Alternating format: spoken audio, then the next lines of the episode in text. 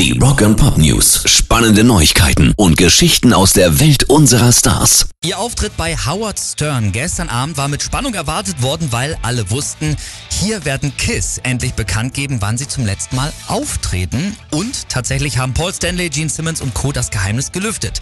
Das große Finale ihrer The End of the Road Tour, so heißt sie, und damit auch ziemlich sicher die letzten Live-Auftritte von Kiss nach genau 50 Jahren auf den Bühnen dieser Welt werden beim Doppelkonzert im Madison Square Garden in New York am 1. und am 2. Dezember diesen Jahres stattfinden.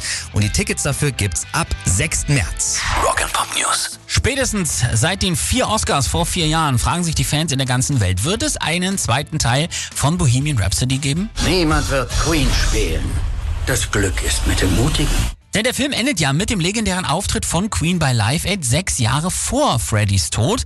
Jetzt heizt Brian May die Gerüchteküche nochmal ordentlich an und sagt, ja, wir reden darüber. Allein, um nochmal mit diesen fantastischen Leuten zusammenzuarbeiten, die uns gespielt haben.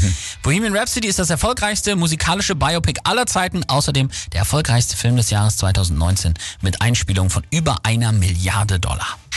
Pop News. Man muss Dave Grohl einfach lieben. Letzte Woche gab es ja heftige Schneestürme in Los Angeles.